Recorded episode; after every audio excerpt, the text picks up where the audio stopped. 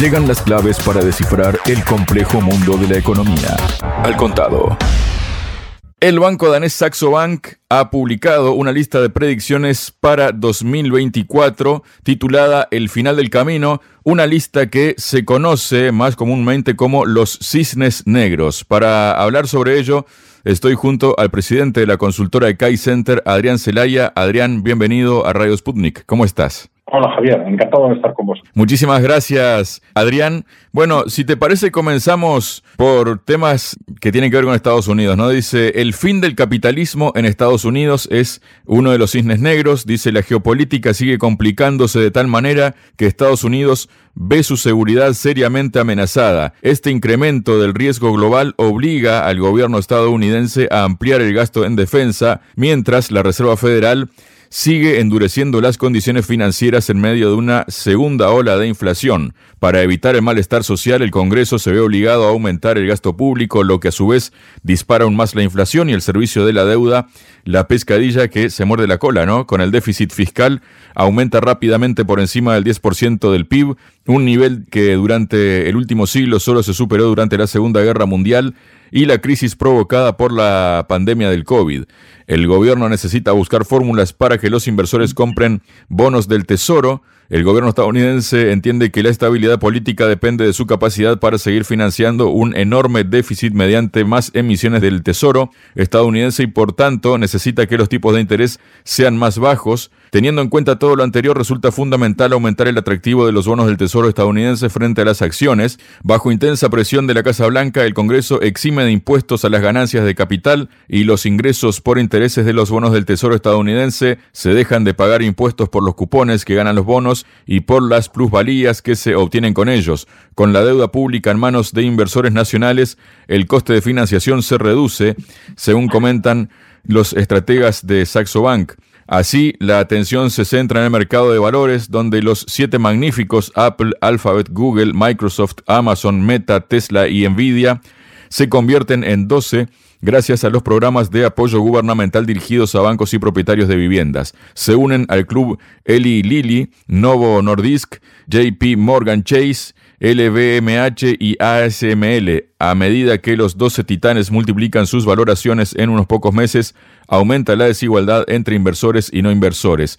Bueno, básicamente eh, lo que dicen, ¿no? Fin del capitalismo en Estados Unidos, bajo esas premisas que nos comentas de este cisne negro, que vale la pena decir lo que es un cisne negro, aclararlo, si quieres comenzar aclarándolo, Adrián. Bueno, dentro de las estimaciones de futuro que suelen hacer los, los inversores financieros, son normalmente se denomina cisne negro a acontecimientos en principio externos no directamente relacionados con el mercado financiero, pero que pueden tener o que tienen, aparecen de pronto y tienen un impacto directo y negativo sobre la evolución de los, de los mercados.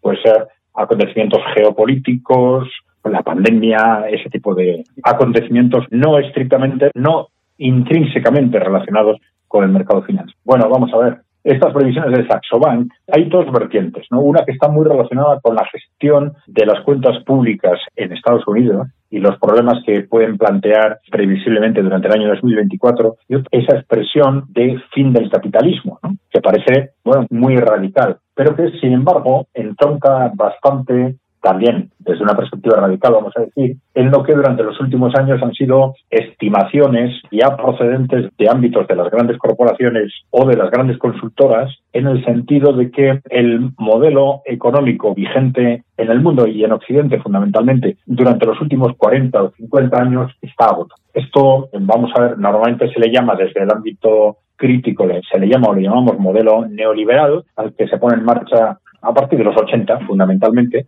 como un modelo que va a sustituir al que fue el modelo de la época, lo que se llamó la época dorada del capitalismo, en los años 50 o 60, un modelo que tuvo un gran crecimiento económico y además, sobre todo en Europa, más en Europa que Estados Unidos, un gran desarrollo social. Algunos dicen que en parte, pues porque estaba ahí la Unión Soviética y probablemente fue una razón de peso. Pero bueno, el caso es que a partir de los 80 se implanta este modelo, el neoliberalismo, que está vigente hasta ahora, y que desde el ámbito crítico se cuestionaba o bien por razones sociales, porque era un modelo que ha venido impulsando una creciente desigualdad, por ejemplo, o bien por razones de eficiencia económica, y si el modelo realmente no estaba funcionando, estaba renqueando. Pero claro, esto lo decíamos desde el ámbito crítico y sin embargo el cambio radical se produce en el año 2020 cuando esto se empieza a plantear desde las grandes multinacionales. Y el primero que lo plantea así de forma masiva es el Foro Económico Mundial que es el, el, organizador del foro de Davos, foro que incorpora a mil multinacionales.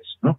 Representativo de la forma de pensar de las grandes multinacionales. Bueno, este foro, a cuenta de la pandemia COVID, por un lado reconocía que el modelo neoliberal estaba acabado, que había que poner un nuevo modelo económico en marcha, que lógicamente ellos definían como un modelo de cuyas características se definían de acuerdo con los intereses de las multinacionales, lógicamente, y que ellos han llamado capitalismo de partes interesadas, también capitalismo inclusivo, y que los críticos han llamado capitalismo corporativo, corporativismo o em, incluso feudalismo corporativo o tecnofeudalismo, que fue la expresión que utilizó Varoufakis, el ministro griego. Bien, es un tema interesante porque esto de alguna forma ya ponía en cuestión de forma global la supervivencia no tanto del capitalismo en principio, sino del modelo neoliberal. En el momento en que ya no eran solo los críticos, sino las propias multinacionales, que eran los grandes defensores del neoliberalismo, los que reconocían que este neoliberalismo o no funcionaba o estaba agotado, pero que había que sustituir. Esto luego ha sido ratificado pues por informes de distintas multinacionales, también por informes de grandes think tanks, ¿no?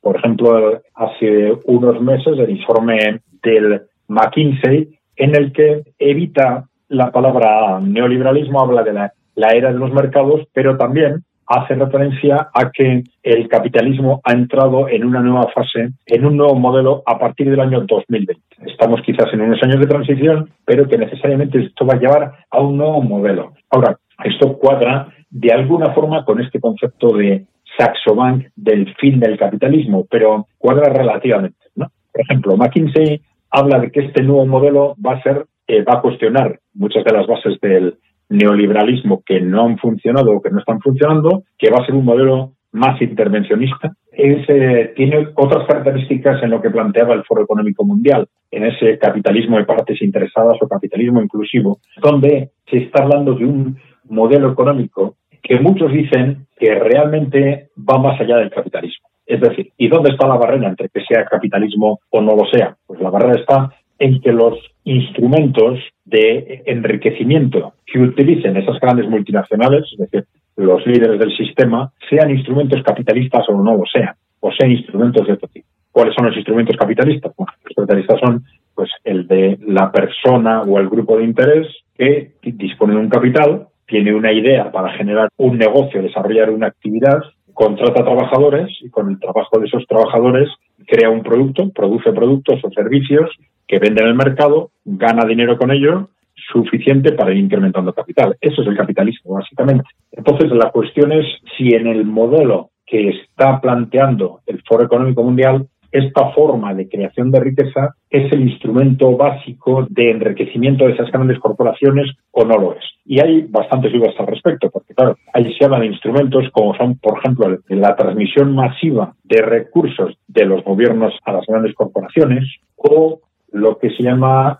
servitización de la industria, que es sustituir por parte de las grandes empresas la fabricación y venta de los productos que fabrican por el mantenimiento de la propiedad de esos productos y la cesión de uso de esos productos, cesión de uso por eh, pago por uso, por alquiler, por distintas vías. Esta es la base que les ha permitido una y otra vez hacer esa afirmación tan llamativa que en el 2030 no tendrás nada y serás feliz, que ha desatado todo tipo de especulaciones. Es una especie de distorsión exagerada de ese concepto de servitización de la industria que se plantea dentro de los movimientos de la cuarta revolución industrial, pero que estos lo generalizan a todo tipo de grandes empresas, a todos los bienes de consumo duradero y que en realidad lo plantean, no lo están gestionando, digamos, como un instrumento que sea utilizado por las empresas fabricantes, sino que son las empresas financieras, fundamentalmente, las que se están haciendo con la propiedad de viviendas, de automóviles, etcétera, con el,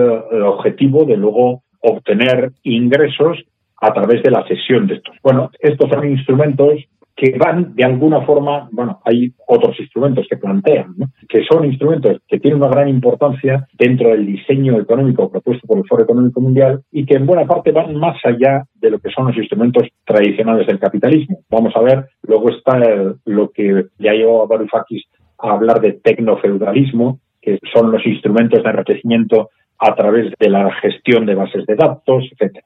Es un poco exagerado probablemente que estos análisis hayan utilizado la expresión feudalismo, porque al que la lee le lleva pues a otro periodo histórico, le lleva a conceptos que igual no cuadran mucho con la realidad de lo que se propone, pero lo que se utiliza en esa palabra están hablando de un modelo que nosotros llamamos corporativista, en el que las corporaciones, que ya tienen un peso dominante en Occidente, iban a tener un peso mayor y frente todavía mayor tanto político como económico y social, frente a unos estados todavía más debilitados y a unos ciudadanos más sometidos cada vez más a estas corporaciones, de tal forma que esas corporaciones, según estos autores, ocuparían en la economía y en la sociedad un papel similar al de los señores feudales, comparable con el de los señores feudales en el feudalismo. Por eso han utilizado esas expresiones de feudalismo corporativo o tecnofeudalismo. Pero bueno, es más proporcional quizás hablar de modelo corporativista o de corporativismo sin más.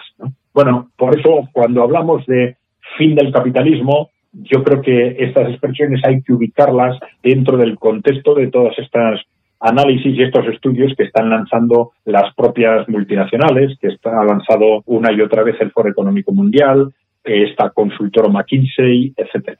Yo creo que hay un salto cualitativo importante desde lo que está pasando en, en Estados Unidos a ese concepto del nuevo modelo económico, que lo que está pasando en Estados Unidos podría llevar a ajustes fundamentalmente en el ámbito económico-financiero y en el ámbito presupuestario sin más, pero claro, cuando ya las propias multinacionales se han imbuido de la necesidad de avanzar a ese nuevo modelo económico, pues es lógico que cualquier catarsis, vamos a decir, en el ámbito presupuestario o dentro de lo que puede pasar alrededor del presupuesto de Estados Unidos en concreto, pues tienda a derivarse hacia esas ideas que ellos consideran como las que desde el punto de vista de sus intereses, deben configurar ese nuevo modelo económico al que encaminar a Occidente. Y digo Occidente porque, claro, el propio Foro Económico Mundial, a partir del estallido geopolítico en Ucrania en febrero del 2022, creo que en el propio marzo ya de 2022, empezaron a hacer algunas declaraciones en el sentido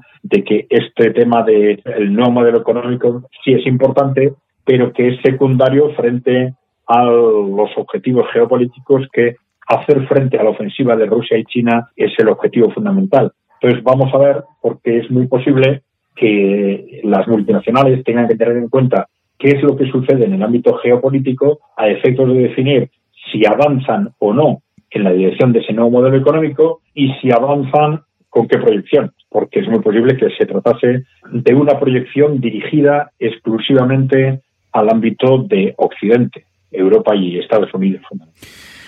Otro de los cisnes negros del Saxo Bank, Adrián, para el 2024 es que se espera que Robert F. Kennedy Jr. gane las elecciones presidenciales estadounidenses, siendo la primera vez en la historia del país que un candidato independiente obtiene la victoria. Su plataforma populista contra los demócratas belicistas y contra las élites corporativas resuena tanto entre los partidarios demócratas tradicionales desafectos como entre los partidarios de Trump, detalla la institución. ¿Es un cisne negro esto que Robert Kennedy Jr. pueda ser presidente de Estados Unidos? Adrián. Bueno, puede considerarse un cisne negro desde el punto de vista de ciertos intereses financieros. Es decir, cisne negro en el sentido de que sería un suceso inesperado externo al ámbito financiero que podría tener, digamos, repercusiones seguramente muy positivas para Estados Unidos, seguramente muy positivas para el mundo en su conjunto, pero quizás negativas para esos intereses financieros que son los que controlan Estados Unidos en este momento. Por otro lado, Adrián, otro de los cisnes negros que se presentan aquí de acuerdo al Saxo Bank es que prevé grandes cambios en el mercado energético esperando que los precios del petróleo suban a 150 dólares el barril a mediados de año. Según los autores, este crecimiento se produce cuando la transformación ecológica empieza a flaquear ante el aumento de los costes y después de que la OPEP, liderada por Arabia Saudí, mantenga un firme control de la oferta. Bueno, acá seguramente habrá que tener en consideración otras cuestiones, ¿no? Que se han desatado en los últimos días y que tiene que ver con el Mar Rojo y demás asuntos que parecía que el petróleo iba a caer, pero ahora no se sabe muy bien qué es lo que puede pasar, pero 150 dólares, ¿te parece, Adrián? Bueno, no es que sea una, vamos a decir, una previsión razonable, pero cuando se habla de cisnes negros, se habla desde una perspectiva de posibles riesgos. Es decir, es una previsión muy alta, pero claro, Saxo Bank lo que hace es decir, bueno, ¿qué cosas pueden pasar, pueden pasar como posibilidades que alterarían radicalmente el mercado financiero desde una perspectiva negativa? Entonces dice, bueno, evidentemente la evolución geopolítica puede afectar muy radicalmente al precio del petróleo, el fracaso de esas políticas energéticas y verdes absurdas de Estados Unidos y sobre todo de Europa también puede llevar a disparar la demanda otra vez de los combustibles fósiles, hay una serie de variables que pueden generar que se dispare el precio del petróleo y en un momento determinado suba, como ellos estiman, a 150 euros. Pero no creo que estén previendo que vaya a suceder como lo más probable, sino como posible, un posible cisne. Luego tenemos que el jefe de inversiones de Saxo Bank, Steen Jacobsen, contempla la formación de un controvertido club de Roma entre varias potencias que empiecen a tener problemas con el déficit. Como la situación de la deuda estadounidense se volvió incontrolable en 2022, un grupo de seis países deficitarios forman un club de Roma para cooperar en la reducción de los déficits mediante la negociación colectiva de nuevos términos comerciales mundiales con los países con superávit. Según se dice, en teoría, una economía abierta y de libre comercio se rige y se autorregula mediante ajustes monetarios en los que los países deficitarios ven sus monedas devaluarse para restablecer la competitividad.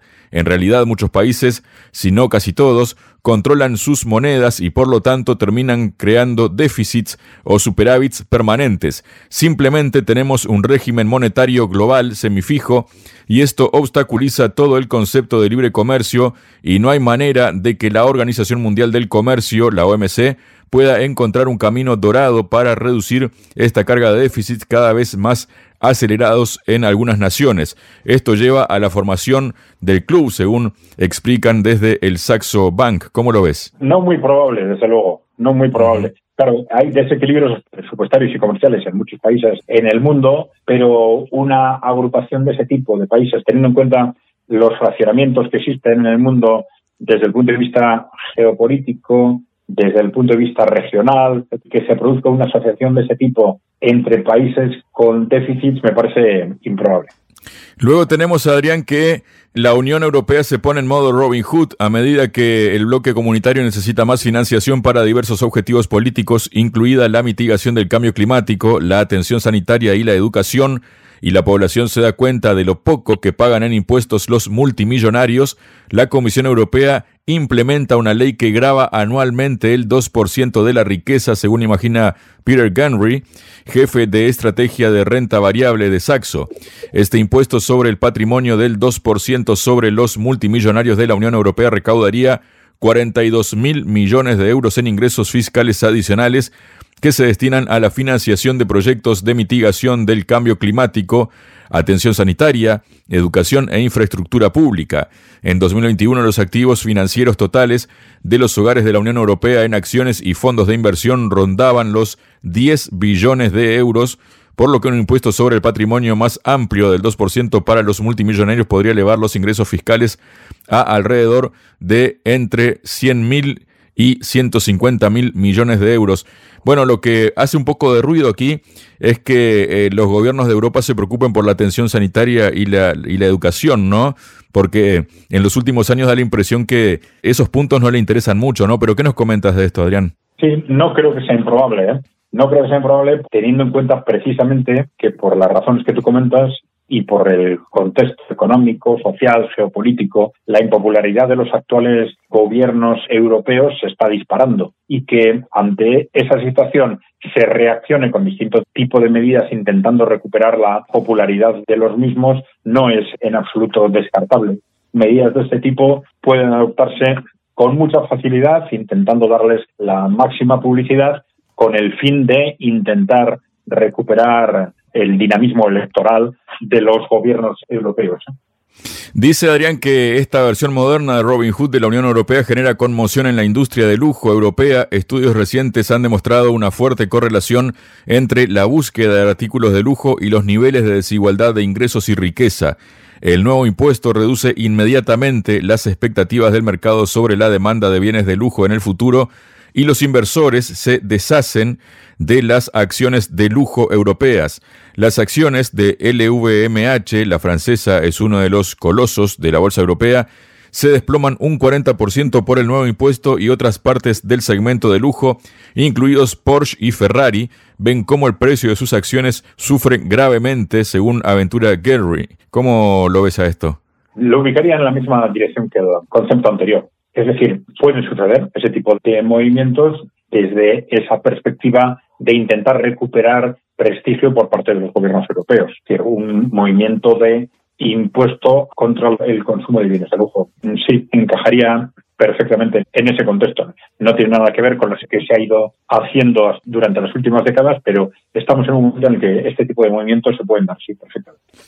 Luego tenemos, Adrián, la epidemia de obesidad que se descontrola, el revolucionario medicamento contra la obesidad GLP-1 son unas inyecciones que podrían acabar con la obesidad y que están generando unas expectativas enormes en los países avanzados. Sorprende a todo el mundo, pero lo más importante es que la promesa de combatir la obesidad ha hecho que la demanda aumente como nunca antes había visto la industria farmacéutica. Además, se halla en varios estudios que el fármaco GLP-1 también reduce los riesgos cardíacos y limita la progresión de la insuficiencia renal en personas con enfermedad renal crónica. La sociedad deja de lado las dietas y centra todas sus esperanzas en este medicamento milagroso. A medida que se amplía el consumo de medicamentos contra la obesidad GLP-1, los precios bajan y los gobiernos optan por designar estos fármacos contra la obesidad como uno de los principales para mejorar la salud y detener la epidemia de obesidad. La razón principal es que, al combatir la epidemia de obesidad, los gobiernos pueden ahorrar costes en otras áreas del sistema sanitario porque la salud general mejorará y se reducirán las enfermedades de segundo orden derivadas de la obesidad universidad estos beneficios generalizados sugieren que la cobertura de seguros podría ser probable, lo que significaría un aumento significativo de la demanda. Los gobiernos empiezan a subvencionar estos medicamentos, lo que distorsiona la demanda, es mayor de lo que sería si no hubiera ayudas para comprarlos. Llega un momento en el consumo es tan elevado que el suministro de medicamentos contra la obesidad GLP-1 no satisface la demanda en 2024, de modo que el mundo empieza a sufrir un incremento de las tasas de obesidad y los problemas de salud relacionados, lo que resultará en una menor productividad global, según los expertos de Saxo Bank. ¿Cómo ves esta posibilidad? Caramba, me parece extraño y bastante rebuscado. bastante rebuscado. Eh, porque, claro, en principio hasta los últimos 10 segundos de tu explicación yo decía, pero esto por qué es un cisne negro, si parece que es un cisne blanquísimo, si se encuentra una maravilla de ese tipo que resuelve todos esos problemas y al final de pronto se transforma en algo negativo justo durante el propio año 2024 es algo bastante, no sé, sorprendente. Parece algo más de ciencia ficción que otra cosa. bueno, muchas gracias Adrián. Estos han sido los cisnes negros que Saxo Bank ha pronosticado para el año 2024 sus especialistas. Y bueno, Adrián, muchísimas gracias por tu presencia aquí en Al Contado, como siempre. Muy bien, Javier. Gracias a ti y a Sputnik. Sputnik. Contamos lo que otros callan.